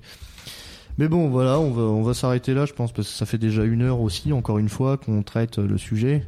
Ah bon? On a tendance à devenir long, hein. bah, Du coup, on peut Et du coup, nos trucs. bah oui, on va reparler de ce qu'on recommande et de ce qu'on déconseille. Donc à toi l'honneur, Je déconseille d'abord comme tu veux. Bah, je vais déconseiller euh, Beautiful Day, qui est un film de Lynn Ramsey dont j'avais beaucoup aimé euh, We Need to Talk About Kevin. Ah c'est d'accord. Ouais, et donc c'est ça qui m'a amené à, à regarder ce film, puis avec euh, un casting qui me plaisait plutôt bien, enfin parce qu'il y avait en tête d'affiche Joaquin Phoenix et que je le trouve plutôt cool comme C'est acteur. un bon acteur. Et donc le film, euh, à, la, à la base, euh, en version originale, parce que nous, en France, on aime beaucoup traduire les noms anglais par d'autres noms anglais. Donc A Beautiful Day, A Beautiful Day par- pardon, à la base s'appelait You Were Never Really Here. Un peu comme le scénario de ce film. Et ce qui est extraordinaire, c'est que ce film est reçu à Cannes le prix du scénario, alors que c'est justement peut-être son unique, mais sa plus grande faiblesse, quoi. Parce que le jeu, le jeu d'acteur est très bien, la musique aussi est particulièrement bien dans, dans ce film. C'est beau, c'est bien filmé. Mais putain, c'est chiant. On s'emmerde, il se passe rien. Ils ont appelé ça euh, le taxi driver du 21e siècle. Bah, je veux bien parce que devant Taxi Driver, je me suis fait chier aussi. Mais du coup, pour les mecs qui aimaient bien Taxi Driver, bah, ils ont dû être vachement déçus, hein, puisqu'on nous parle, enfin, nous le met au même niveau qu'un chef-d'œuvre et c'est juste, bah, mauvais. On s'ennuie comme tout. Puis, en plus, le truc le mieux dans le film, c'est, c'est la relation entre la petite fille, puisqu'en fait, c'est un, ancien, mec qui a fait le Vietnam et qui est engagé par un type pour aller récupérer sa petite fille qui s'est fait enlever. Et du coup, le truc le plus sympa du film, c'est la relation qu'il a avec la petite fille. Bon, on les voit genre 10 minutes ensemble. Et du coup, bah voilà, c'était, bah, c'était nul et c'était long et, et c'était chiant. Et ben moi comme truc que je vais déconseiller, ça va être un, un Disney pour changer un peu. Parce que j'aime bien les Disney d'habitude, ils sont plutôt dans ce que je recommande. Bah là non, là là ça va être déconseillé. Et ça va être Taram et le chaudron magique. Parce que Taram et le chaudron magique, c'est probablement le Disney le plus pourri que j'ai vu. Et qui fait sans doute partie des films les plus pourris que j'ai vus. Parce que Taram et le chaudron magique, moi je l'avais jamais vu, alors je l'ai vu assez récemment. Et euh, tout le monde me disait, y compris mon grand frère, que Waouh, Taram, c'était trop trop bien, c'était un super bon Disney, ça faisait peur et tout. Alors je l'ai regardé avec l'a priori que ça allait être super bien. Waouh la vache, qu'est-ce que c'était nul. Bah je l'ai regardé avec Marine en plus, euh, puis Marine l'avait vu, hein, elle m'avait dit ouais non c'est pas mal. euh. Ouais, on l'a regardé ensemble et elle m'a dit déjà c'est marrant, je me souvenais pas que c'était si nul. Ouais non, c'était carrément nul. Le scénario n'a aucun sens, c'est hyper moche. Ça, oui, ça peut faire un peu peur quand on est Oui, c'est enfant, le- mais... quand même, le, le Seigneur des Ténèbres, il est un peu flippant. Ouais, mais il est gentil, le Seigneur des Ténèbres. Mais bon, chez Arnabog, euh, il est pas super engageant non plus. Bon, Bon, déjà, vous Fantasia, êtes pas c'est de la merde engageant de aussi, jour, mais alors de nuit, vous êtes le droit de me filer une caisse. mais ouais, non, Taram, c'était trop trop nul. Franchement, j'ai presque rien à en dire tellement c'est pourri, parce que tout est mauvais, même l'animation, elle est mauvaise, je trouve. C'est pas... De toute façon, c'était vraiment à leur période, euh, Ouais, leur période de, de bac, quoi. Ouais, Taram et Chaudron. Magique. Mais je pense que ce qui fait qu'il a si bonne réputation dans la, dans la tête des gens, c'est que c'est quand même euh, un Disney à part, quoi. Qui fait assez, euh, assez héroïque fantasy. Ouais c'est si vrai. euh, il- C'est vrai qu'il fait assez Heroic Fantasy et qu'il est je différent que, de... je pense que c'est ça qui fait que les gens, ils ont une affection pour, euh, pour ce Disney-là. Et puis, il y a peut-être aussi tout simplement le côté, on l'a vu quand on est gamin. Quand on est gamin, on a un regard moins critique et puis, euh, On aime Ouais, des trucs et puis non, même en grandissant, on continue de les aimer même s'ils étaient pas terribles. Ouais, non, mais moi je veux bien, ça me fait ça avec la momie, mais pas avec Taram. Ouais, mais la momie c'est bien. Ouais, en plus, momie, c'est bien, ça a eu un Oscar, en plus. Non, mais ça, c'est nul, c'était trop trop nul. Taram, c'est. pff. En plus, moi, franchement, je m'attendais vraiment à voir un bon film et je suis tombé sur une merde. Non, catastrophique. catastrophique. Voilà, bah, je me- j'en dis pas plus parce que c'est tout, c'est nul, c'est pff, c'est pas bien. C'est pas bien. Marine a essayé de le défendre, elle l'a défendu comme elle a pu, mais moi je le défends pas. Moi. Je lui lance la pierre. Ah mais je l'ai pas trouvé bien non plus. je, le conseille pas non plus, mais j'essaye de comprendre pourquoi on peut l'aimer. Et du Euh, coup, on peut quand même dire que c'est un Disney qui est quand même très à part par rapport à, à tout le reste, surtout oui, à cette époque-là. C'est un Disney très à part, ouais. c'est du particulièrement nul. rien, que, rien que ça, ça le met à part des autres. Vraiment des Disney de merde, il y en a.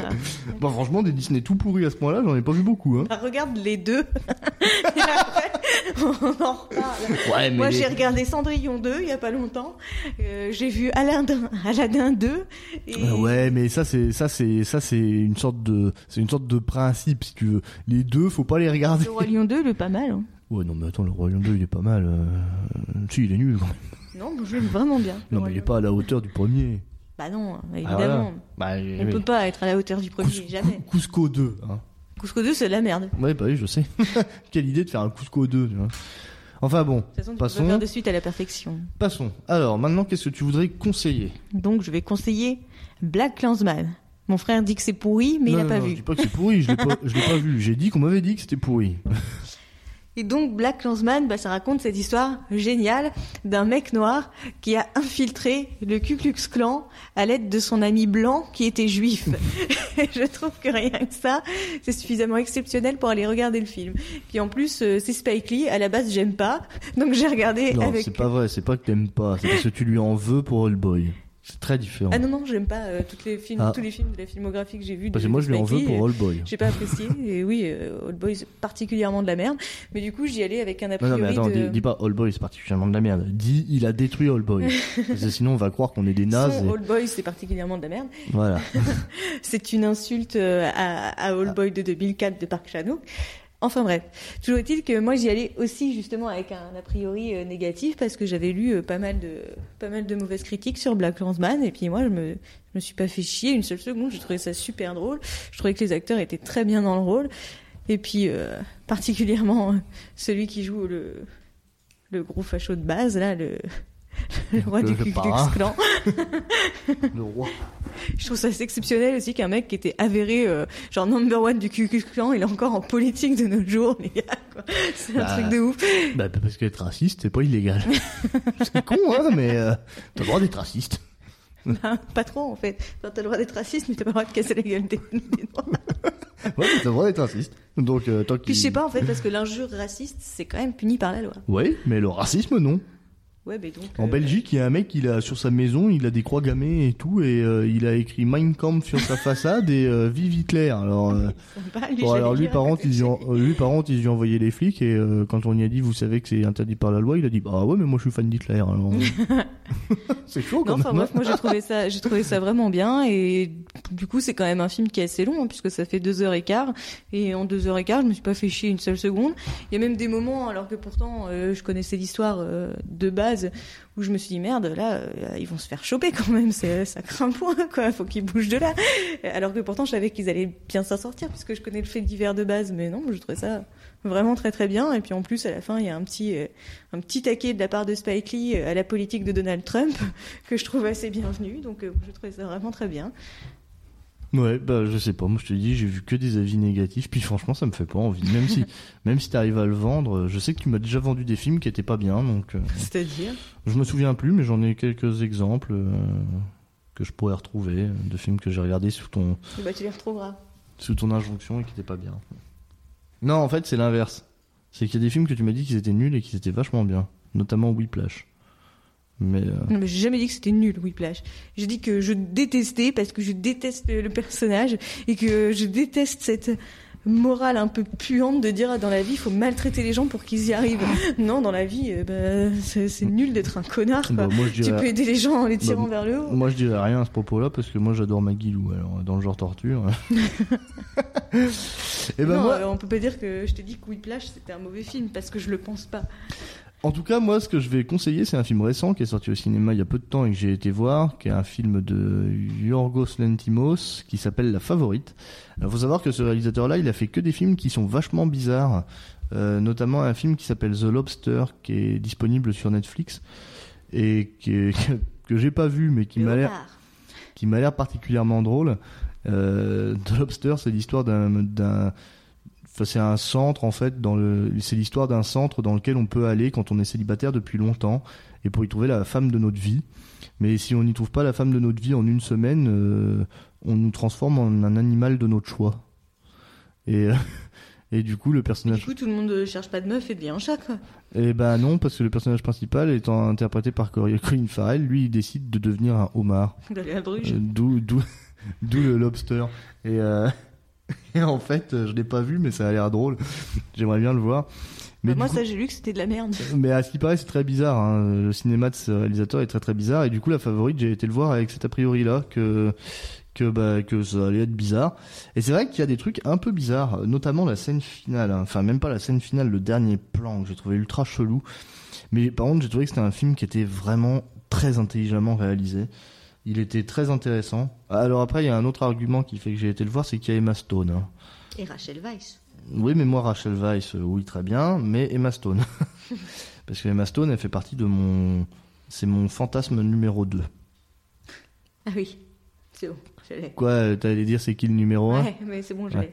C'est Catherine Winnick. Si jamais elle entend ça et qu'elle est intéressée, hein? Et célibataire ou pas? Non, pas ça, voilà, juste qu'elle entend et qu'elle est intéressée. euh... Elle ne sait absolument pas à quoi tu ressembles. oh, mais c'est pas grave. Elle Mais si elle est intéressée, je suis là aussi. Et, euh, et du coup, dans la favorite, il y a Emma Stone qui fait quand même partie de mon top 3. hein, et, euh, et du coup, je me suis dit, oui, après tout, pourquoi pas? Par contre, c'est qui la troisième? Bah, je sais pas, je dis, elle fait partie de mon top 3, mais euh, bah, Alison Loman, disons. et, euh, et du coup, euh, du coup, je, je- j'ai été voir ce film avec euh, juste ces clés-là en main, que ça allait être bizarre et qu'il y avait Emma Stone. Et franchement, j'ai trouvé que c'était vraiment, vraiment pas mal. J'avais peur que scénaristiquement ça soit le bordel et que ça soit bizarre, et en fait c'était pas du tout le cas. Et ça abordait plein de thèmes vachement intéressants. Et c'était un film à la fois ultra féministe aussi. J'ai vu Même, qu'il a euh, plu euh, beaucoup à la communauté euh, Pardon LGBT. J'ai vu qu'il a beaucoup plu à la communauté LGBT. C'est quoi LGBT Lesbiennes, gays, transsexuels, tout ça. Ah Parce ouais. que c'est une histoire euh, entre femmes, hein, Ouais, ouais. et qu'apparemment, et- euh, euh, qui se finit bien. euh, pff, ils se finit bien Je sais pas, c'est ce qu'ils ont dit, les gens. Moi, je l'ai pas vu. Ah ouais, non, bah, ils sont bizarres les gens. Enfin, ça se finit bien, il y a personne qui est mort, si c'est ça la question. Mais, euh, mais oui. Bah oui, euh, parce que en fait, plutôt dans les histoires d'amour euh, homosexuels, en général, il y en a un qui crève dans les films. ah bah là, non. Là, non. Mais, euh, mais en fait, c'est même pas vraiment une histoire d'amour homosexuel, hein, c'est Mhm. plus une histoire de pouvoir, en fait. Mhm. C'est des femmes. En gros, Ouais, l'histoire, qui c'est. veulent séduire euh, une reine. Non, pour, en euh, gros, en gros, l'histoire, c'est qu'il y a une reine qui euh, qui est quand même plutôt dépressive parce qu'elle a perdu 18 enfants. Ah ouais. donc elle est un petit peu dépressive, ce qui peut se comprendre. Elle a perdu son mari également. Et, euh, et en fait, elle a auprès d'elle une femme qui lui sert de conseillère et pour qui elle éprouve des sentiments, en fait. Et cette femme est interprétée par Rachel Weisz. Et c'est vrai que pour le coup, Rachel Weisz, je la trouve belle dans, dans ce film-là. Et qui est interprétée par Rachel Weisz et qui est, et qui lui témoigne beaucoup d'affection et qui en fait euh, aura des relations euh, intimes avec elle parce que mais parce qu'elle en profite en fait. Elle en profite pour avoir le pouvoir de la reine. Mais malgré tout euh, parce que la reine c'est quelqu'un de très manipulable. Mais en fait malgré tout on apprend enfin on découvre plus tard au fil du film parce que Emma Stone qui est une clodo à l'origine va arriver et va entrer dans les petits papiers de la reine. Et elle va euh, réussir petit à petit par un habile jeu de séduction, etc., à évincer Rachel Weisz et à prendre sa place. Et, euh, et en fait, euh, on va se rendre compte au départ, et c'est ça qui est vachement bien dans ce film, c'est qu'au départ, Emma Stone passe pour quelqu'un de bien, et Rachel Weisz pour une espèce de connasse manipulatrice. Et en fait, au cours du film, on va se rendre compte que les sentiments de Rachel Weisz pour la reine étaient plutôt sincères, en fait, et qu'en revanche, Emma Stone, elle, euh, elle, elle manipule à tout va, quoi. Ça me fait un peu penser à. Et, Euh, Hein Ça me fait penser un peu à Eve. C'est quoi, Eve? Ah, c'est un film où euh, t'as une actrice qui arrive et qui est jeune ingénue et qui va se faire une place auprès de, de grandes actrices célèbres et qui va un peu les évincer et qui finalement en fait est très très manipulatrice et qui a été amenée là justement par manipulation. Mais et, en fait, et, et en fait, ce qu'on voit dans le dernier pan du film de la favorite, c'est qu'en fait, euh, la reine n'est pas si manipulable que ça non plus finalement. Et le dernier plan est très très fort sur ça. Et il y a, y a vraiment, il y a une construction du film qui est vraiment géniale. Et c'est très très bien maîtrisé au niveau des plans, au niveau de le jeu d'acteur est excellent. La nana pour jouer la reine, je me rappelle plus comment elle s'appelle, mais euh, Elle a eu l'Oscar. mais euh, bah euh, voilà, elle était super bien, elle était impressionnante. Puis le film était parfois très dérangeant et on retrouve un peu ce côté euh, parce qu'en fait euh, le réalisateur Lentimos, il a quand même comme particularité dans tous ses films hein, euh, d'être très très très très irrespectueux envers ses personnages. Il les fait souffrir, il les traîne, dans la boue et tout et euh, et tous ces personnages souffrent. Et là euh, ça n'échappe pas à la règle. Hein. Ces personnages, il les maltraite à fond quoi vraiment à fond et ça se sent même sur les plans qu'il fait et tout quoi et et du coup bah c'est ouais c'était vraiment vraiment bien. Je le recommande. Je le je le recommande vivement. J'ai passé un bon moment au cinéma. Même s'il y a des moments je me demandais vraiment où, où on essayait de m'emmener avec ce film. Mais euh, mais j'ai trouvé bien. Et en plus je l'ai pas trouvé long du tout vraiment. Alors que j'y allais en me disant je vais peut-être me faire chier quoi. Et non. Donc euh, ouais bonne bonne bonne surprise. C'est un bon film. Après est-ce que c'est un film forcément à voir au cinéma? Je sais pas. Je pense que tu le vois en DVD chez toi, c'est déjà pas mal. Ouais. Parce qu'au niveau visuel, euh, il est beau, quoi, mais euh, c'est pas, il n'y a pas d'effets spéciaux. euh, Ouais, c'est pas Planète des singes. voilà, c'est pas Planète des singes, quoi. Enfin Ou voilà, un Disney. enfin voilà, c'est à peu près tout ce que j'ai à dire sur ce film. Donc, Ça fait euh, déjà pas mal. donc voilà, ouais, on ça a fait combien pas mal. encore? Bah là, on a encore parlé pendant longtemps. Dis donc, on fait des émissions de plus en plus longues. Va falloir qu'on se calme un peu. Et euh, bah, on vous dit à bientôt, du coup. Et puis, euh, ce coup-ci, euh, bien toujours? Ce coup-ci, je vais pas vous dire euh, bonne fin de journée ou quoi, parce que non, c'est pas le cas. Donc à bientôt, c'est tout. À bientôt, ciao. Ciao.